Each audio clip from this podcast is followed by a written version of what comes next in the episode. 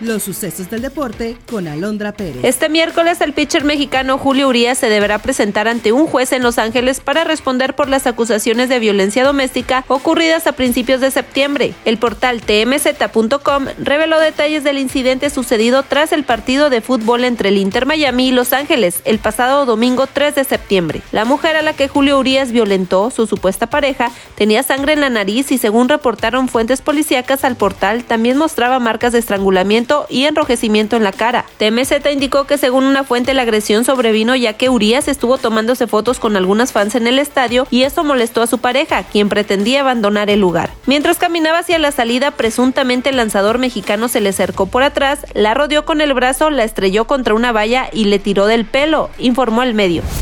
Jornada de lunes en la NFL. Eagles venció 25 a 11 a Bucaneros. Jalen Hurts lanzó un pase de touchdown, corrió para otro y lideró la última jugada de los Eagles que duró más de 9 minutos. Y Filadelfia sigue sin perder tras concluir la semana 3 en la NFL. En el otro encuentro, Bengals venció 19 a 16 a los Rams.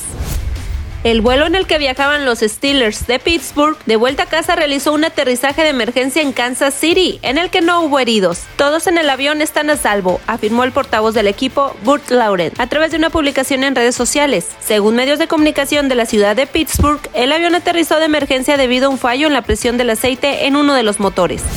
Ante la muy mala racha por la que atraviesa el Cruz Azul, ubicado en el penúltimo lugar de la Apertura 2023, directivos del plantel salieron a disculparse con la afición por su mal momento. Jugadores como Juan Escobar, Ignacio Rivero y Eric Lira, junto al director deportivo del equipo Oscar Pérez, hicieron frente a las críticas y aseguraron que el club sigue buscando salir de la mala racha. Que obviamente estamos apenados por esta situación, que sin duda ha sido un torneo malo, todos estamos conscientes de ello, principalmente los muchachos están, están conscientes de que de este no son los lugares donde debe estar Cruz Azul. Obviamente ninguno, ninguno pensamos que, que podría ser así.